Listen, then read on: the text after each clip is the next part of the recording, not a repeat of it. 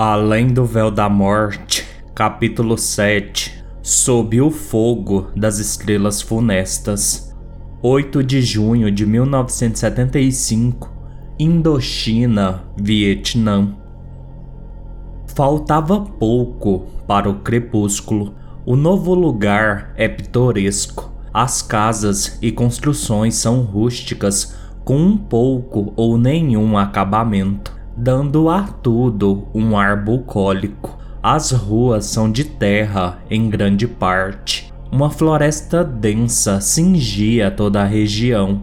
Eu e a morte andávamos no centro de um vilarejo que já viu dias melhores. Todo o lugar parecia ter enfrentado uma guerra recentemente. Em todas as construções existiam sinais de balas e rachaduras.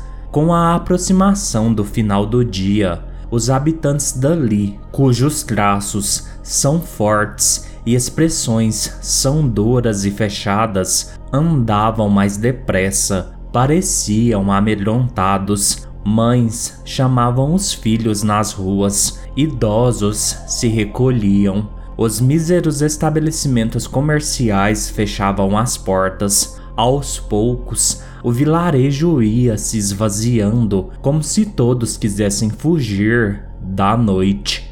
Quando o crepúsculo finalmente caiu, não restava uma alma nas ruas. Uma brisa preguiçosa de final de tarde acalentava o castigado vilarejo. Os cabelos da morte dançavam ao vento. Onde estamos agora?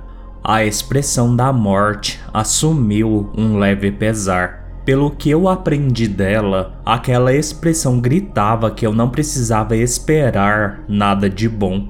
Um arrepio me percorre. A morte não responde o que eu perguntei. Vamos andar um pouco, Abel.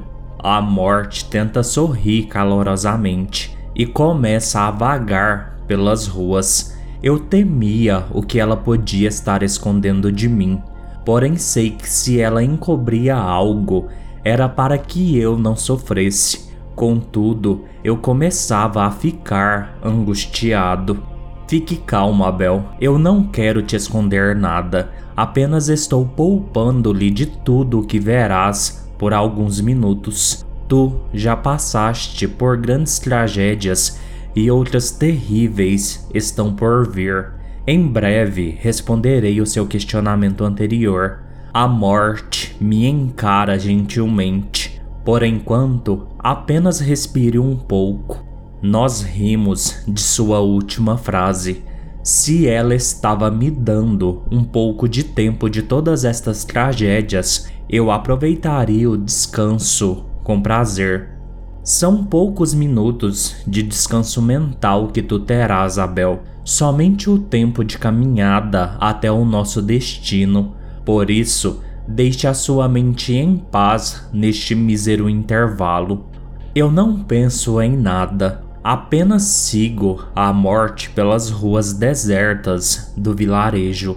A noite cai o único som existente é o cricrilar dos grilos cantando alegremente para as estrelas.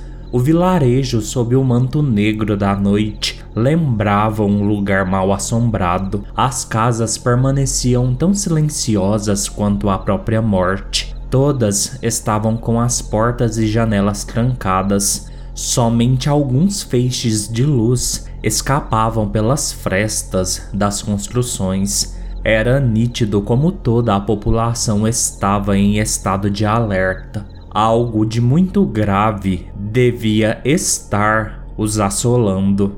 Eu e a morte chegamos a uma casa que ficava no final de uma rua de terra, bem perto do início da floresta que se erguia na noite, como um terrível monstro faminto, prestes a engolir a humilde residência. Ao contrário das outras casas do vilarejo, aquele singelo lar permanecia com as janelas e portas abertas. Uma luz bruxuleante se derramava de dentro da moradia, parecendo travar uma luta férrea contra as trevas sobrepujantes. Talvez os donos daquela casa se sentissem protegidos pela imensa floresta. Eu e a morte nos aproximamos em silêncio da entrada. Somente quando estamos de frente à casa é que percebo a verdadeira situação de tudo. A casa não estava com as portas e janelas fechadas porque se sentiam seguros, mas sim pela não existência das mesmas. A morte faz um gesto para que eu a acompanhe por onde deveria estar a porta. Dentro da casa, a situação é precária. Quase não tem móveis no cômodo que deveria ser a sala. Há apenas duas cadeiras velhas e um tronco de árvore que estava sendo utilizado como assento. Eu sinto meu coração apertar no peito. Uma família composta por cinco membros jantavam. O pai e a mãe comiam sentados nas cadeiras. Duas crianças, um menino e uma menina, que deviam ter entre 5 e 7 anos respectivamente, e um adolescente dos seus aproximados 15 anos jantavam sentados no tronco. A iluminação provinha de velas dispostas no chão. Os pais me pareciam bastante cansados e tristes. A luz fraca tornava os seus traços ainda mais fortes e melancólicos. A mãe usava um lenço puído na cabeça, prendendo os cabelos. A família sorvia uma sopa de consistência rala com alguns pães duros e velhos. Mesmo as crianças possuíam uma expressão dura e feroz. O brilho da infância os havia abandonado. A realidade pungente do que quer que acontecia aqui os forçou a se tornarem adultos cedo demais. Sinto-me mal por aquelas pessoas por que estas pessoas estão nessa situação morte? Antes de me responder, noto que o pesar dela havia acentuado. O seu desgosto é nítido. A morte, assim como eu, não estava feliz com a situação daquela gente. O que vês aqui, Abel, é o resultado das guerras. Guerras? Sim, respondendo à indagação que fizeste antes. Assim que chegamos neste lugar, a morte cala-se por uns segundos. Nós estamos no Vietnã, num vilarejo chamado Tramben, especificamente durante a guerra, eu completo. Isso explicava porque todo o vilarejo se escondeu assim que a noite caiu em tempos de guerra não é bom ficar dando bobeira pelas ruas. Nunca se sabe quando um ataque inimigo pode acontecer. Lembro-me perfeitamente de algumas coisas deste conflito.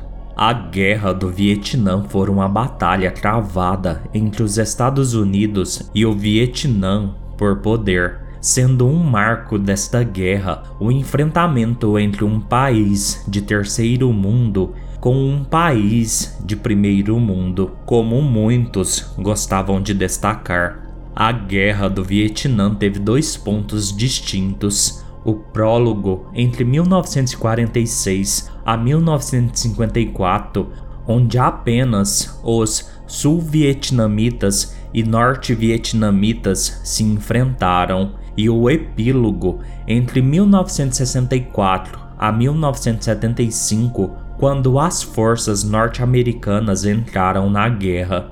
Nestes últimos anos de guerra, milhares de pessoas morreram em campo de batalha, tanto do lado americano quanto vietnamita, sendo este último o mais devastado. Entretanto, mesmo assim, o Estado vietnamita obteve a vitória, sendo outro marco a morte de milhares de inocentes que ficaram entre o jogo de poder no meio do fogo cruzado. A morte me observa tristemente e diz: Guerras sempre existiram desde os primórdios da humanidade. Não que isto as torne mais fáceis de serem encaradas. 90% das guerras ocorrem por domínio e poder. Na verdade, Este é basicamente o principal motivo dos mortais para as suas disputas. Observo que a família terminava o seu parco jantar. A morte não precisa dizer nada. No meu íntimo, eu sabia o que aconteceria com aquelas pessoas. Estes são inocentes que morreram entre o fogo cruzado, não é? Sim, responde a morte. Porém, não é apenas isso que preciso que vejas. Desejo que tu observes como as guerras trazem consigo pobreza e miséria às pessoas dos países atingidos. Note que essa família sequer tem um lar digno para habitarem e mal têm o que comer. Todos eles trabalham em uma pequena plantação própria que sequer dá para o sustento, pois em tempos de guerra, tudo se torna caro e escasso, e algumas famílias roubam de outras para conseguir sobreviver. A horta deles já foi saqueada diversas vezes e o seu raquítico rebanho de ovelhas dizimado. O patriarca vendeu praticamente tudo o que tinham dentro de casa para conseguir comida. A morte encara a família Enquanto os governantes se preocupam em amontoar verbas para bancar as suas rinhas, o seu povo definha a Deus dará. Eu tinha conhecimento de que as guerras são devastadoras, porém nunca havia pensado nelas da forma que a morte estava me mostrando, pois geralmente apenas pensamos nos soldados mortos em combate e quase nunca nos efeitos secundários que as guerras geram e em quantos morrem por tais efeitos. Ah, Abel, os efeitos secundários de uma guerra como fome, escassez de terras cultiváveis por contaminação, alta inflação, falta de medicamentos, doenças, desestrutura de governo, entre outros, na maioria das vezes são descomunalmente devastadores, tendo como resultado quase a mesma quantidade de mortos das linhas de combates diretos. No Vietnã, por exemplo, a agricultura do país se tornou precária e quase totalmente impraticável devido às várias bombas que foram atiradas sobre as cidades, florestas e campos destruindo os lares, matando milhares de humanos e inutilizando os lugares de onde os mesmos tiravam o seu alimento.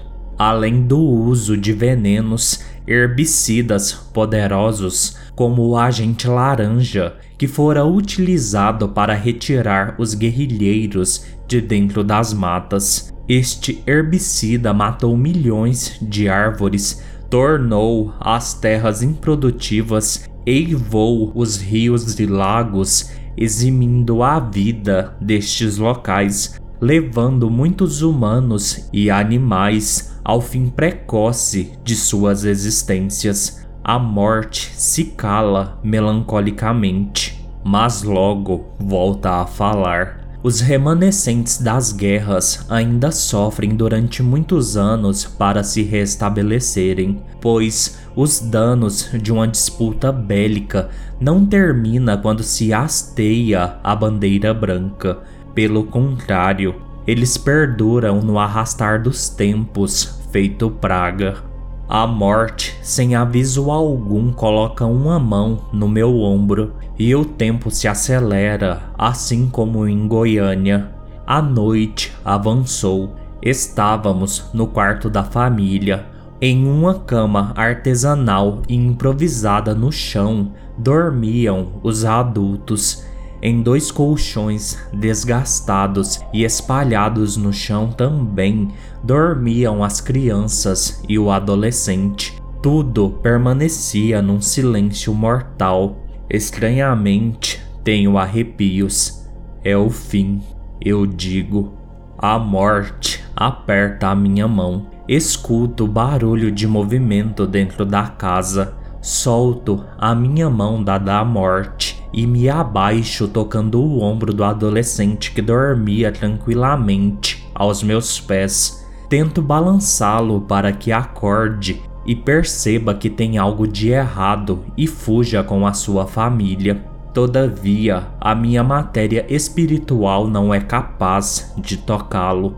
Lágrimas queimam os meus olhos. Não conformo com a ideia de não poder interferir em nada. A morte se ajoelha ao meu lado e me põe de pé. Ela também estava melancólica. Vamos, Abel. Nós começávamos a sair do quarto quando dois soldados americanos entram no recinto. Eu paro automaticamente e vejo os soldados fuzilarem a família que dormia tranquilamente. Nenhum ruído foi emitido pelas vítimas, Todos foram exterminados sem nenhum tipo de piedade. Espero que do outro lado eles possam encontrar o descanso merecido. A morte me leva para fora. De alguma forma, não percebi quando a morte acelerou o tempo de novo. Quando coloquei os pés na rua, já era dia. Os soldados continuavam por todo o vilarejo. Os moradores lutavam contra a invasão. Mortos se acumulavam pelas ruas. A situação é desoladora. Os homens do vilarejo lutavam bravamente mesmo as suas armas não sendo tão eficazes e potentes contra os soldados americanos. O que vês, Abel, essa diferença entre as forças também é algo que marcou este conflito. Mesmo os americanos sendo mais bélicos e mais preparados, acabaram sendo vencidos pelos vietnamitas, pois eles conheciam bem o próprio território, souberam usar as matas e rios a seu favor e desta forma venceram o exército americano. Vejo alguns homens vietnamitas lutarem com facões, morteiros, fuzis velhos, lanças, machados e até mesmo pedaços de madeira, enquanto o exército americano possuía fuzis novos, pistolas e outras armas mais potentes, como helicópteros e aviões carregados. Os americanos possuíam uma tecnologia de guerra anos-luz mais avançada. Imaginar uma derrota deles era praticamente inconcebível. Nem sempre, Abel. A tecnologia e as armas potentes são uma vantagem em guerra. Às vezes, vale muito mais o conhecimento da geografia da região do combate. Um mortal sábio chamado Sun Tzu falou uma vez: a adaptação ao terreno é o principal aliado do exército na batalha. Em outro ponto, ele mencionou Conheça o inimigo, conheça a si mesmo, assim sua vitória nunca estará em perigo. Conheça o terreno, conheça o clima, assim sua vitória será total. Esses conhecimentos estratégicos os vietnamitas souberam usar bem, os aliando ao fato de terem uma força de vontade invejável. Mesmo nestas condições, com armas tão rústicas, este povo acreditava que poderia vencer, eu questiono. A morte sorri. Acreditar é tão necessário quanto o treinamento de um soldado. A insignificância reside no pensamento de cada homem. Problemas e vitórias, tudo é proporcional ao quanto você acredita ser possível. A morte me encara, a força do seu olhar me faz tremer. Então eu te questiono, Abel, o quanto tu acreditas. Por um instante esqueço a guerra à nossa volta. Eu não sei o que responder. Os meus pensamentos martelavam fortemente. Quando vivo, eu não sabia no que acreditar na maioria das vezes. Porém, depois de morto, descobri um mundo avassalador e assustador que sequer sonhava existir. Creio que o meu conceito de acreditar esteja passando por uma reforma titânica. Entretanto, possuo a resposta perfeita para dar à morte. Eu acredito que tudo é possível. Não há limites que possam nos impedir, desde que façamos aquilo o que é certo e o façamos com amor. A morte sorri para mim com uma expressão que desconheço. Até parecia que ela precisava desta resposta. Abel, quando chegar ao seu limite, pare por um segundo, respire, olhe para o alto e continue avançando de forma inexpugnável, por mais que as feridas sangrem e sejam insuportáveis, pois se você olhar para trás, ceder à dor e desistir, tu estarás fadado à estagnação.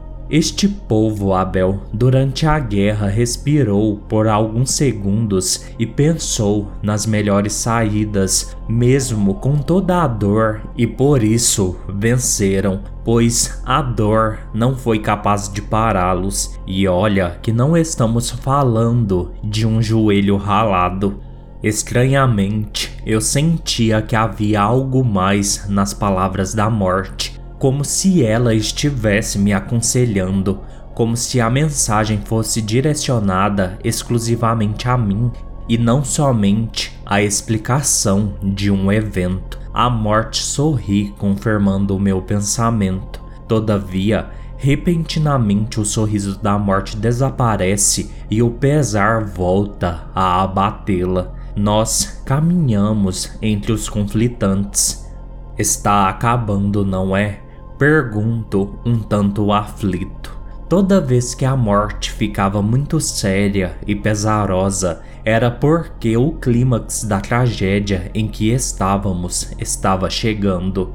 Nós estamos no final do que tu precisas ver aqui. Porém, Abel, quero te preparar para o que vem adiante. A Guerra do Vietnã é apenas o primeiro, o preâmbulo de mais dois acontecimentos sórdidos envolvendo guerras que você precisa ver. Ainda há mais?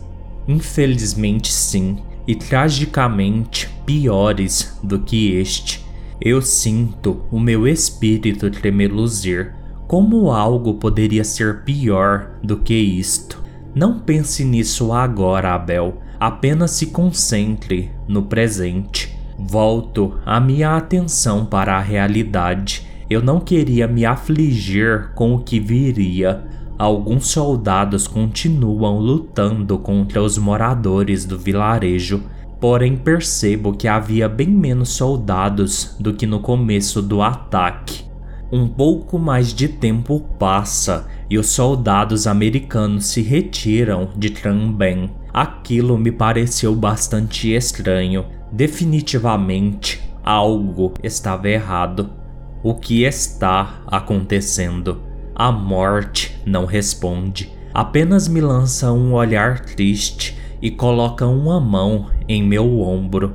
O tempo muda novamente. Já não existia nenhum soldado americano no vilarejo. Vejo esposas cuidando dos seus maridos feridos nas ruas, crianças choravam, haviam corpos por todo lado. Eu e a morte nos afastamos do centro de Trambem, indo rumo à saída do vilarejo.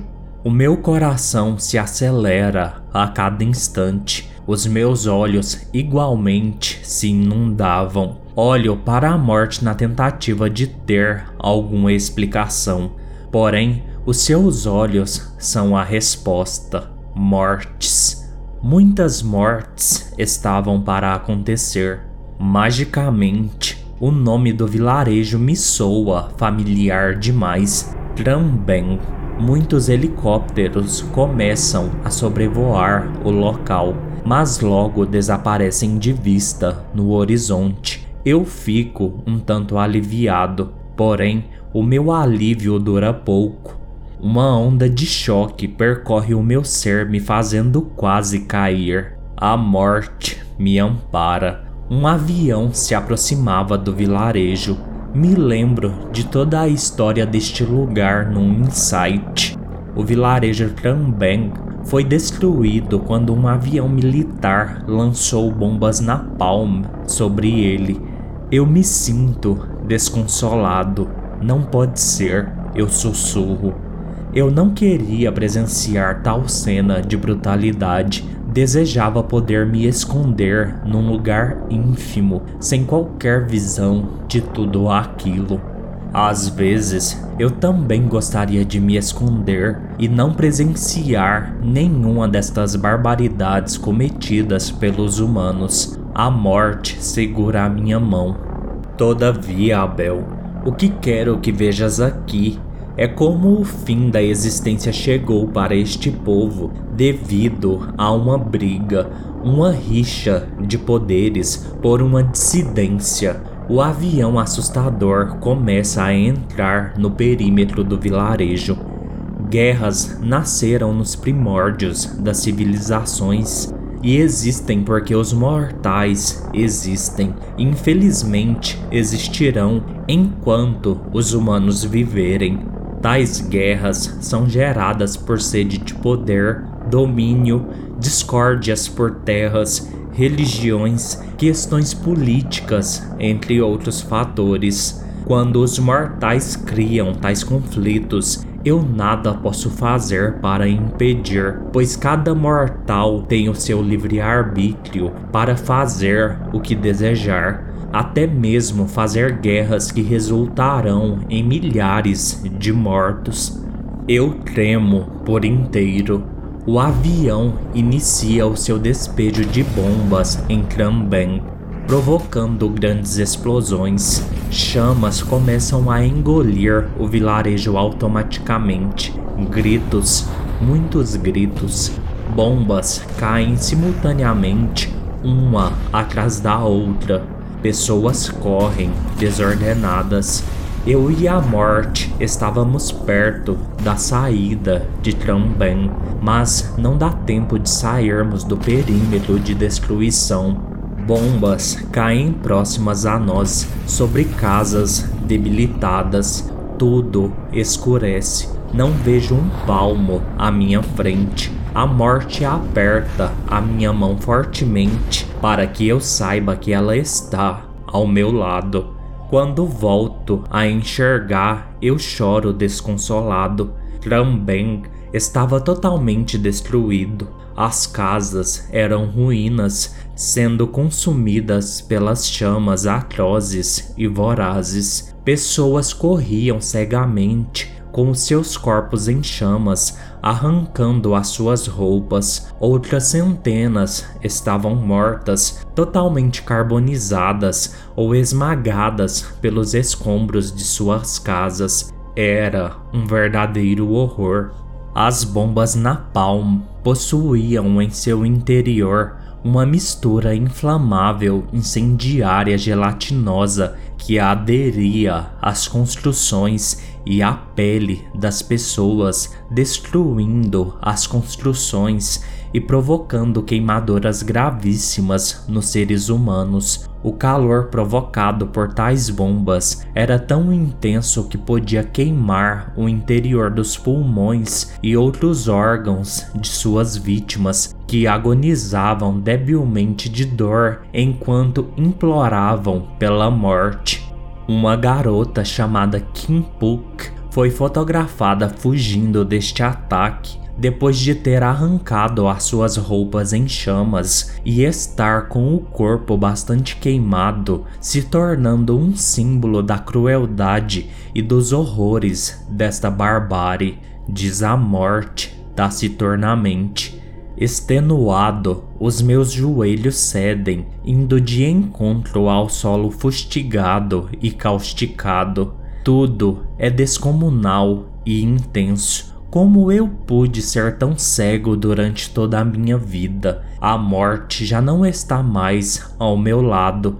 Eu escuto os gritos das vítimas e me resumo a nada. Eu não sou ninguém neste momento, a não ser o reflexo da própria dor. Tento apertar um pouco de terra em minhas mãos, mas a terra se recusa ao meu toque consternado. Apenas as minhas lágrimas caem no solo, tentando apagar inutilmente o fogo avassalador que consome tudo. Uma luminosidade preenche Chambang. Olho para o alto e vejo as escadas que fazem a travessia das almas aparecerem por toda parte. Centenas de almas começam a passagem. Pouco depois, a morte volta para o meu lado novamente. Eu me coloco de pé, olho para a morte languidamente. Ela lê o meu sofrimento. Não te aflijas, Abel. Você não pode mudar o que aconteceu aqui. Apenas peça para que nada tão horrível aconteça no futuro, onde vivem a sua mãe e o seu irmão, pois no passado coisas piores do que esta aconteceram, e quanto a isso, nada podemos fazer. Eu não consigo imaginar nada pior do que isso, mas como sempre eu estou enganado sobre as coisas, resolvo não pensar muito. Vamos embora, eu peço. A morte balança a cabeça positivamente. Ela, me amparando, me guia a uma porta fumegante em meio aos escombros. Olho toda a destruição à nossa volta e me sinto horrível outra vez. Tudo é desolador demais. Peço internamente a Deus que dê a todas aquelas pessoas um lugar onde não exista mais sofrer e choro, apenas paz e descanso. A morte balança a cabeça, aquecendo com o meu pensamento. Ambos compartilhamos o mesmo desejo. Sem pestanejar, cruzamos a porta